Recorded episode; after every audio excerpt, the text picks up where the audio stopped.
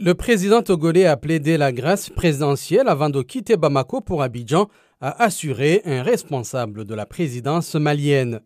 L'accord entre le Mali et la Côte d'Ivoire laisse ouverte la possibilité d'une grâce présidentielle du chef de la junte malienne, Assimi Goïta.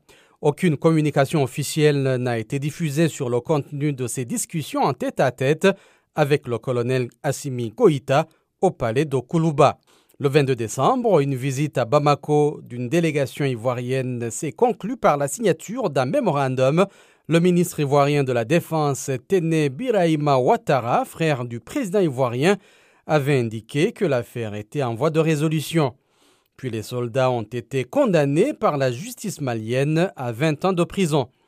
Le Bissau guinéen Umaro Sissoko Mbalo, président en exercice de la CDAO, a déclaré hier qu'il n'y aura pas de sanctions contre le Mali dans l'immédiat, malgré leur ultimatum nous avons accordé un temps pour permettre à la médiation togolaise de faire son travail afin de résoudre le problème.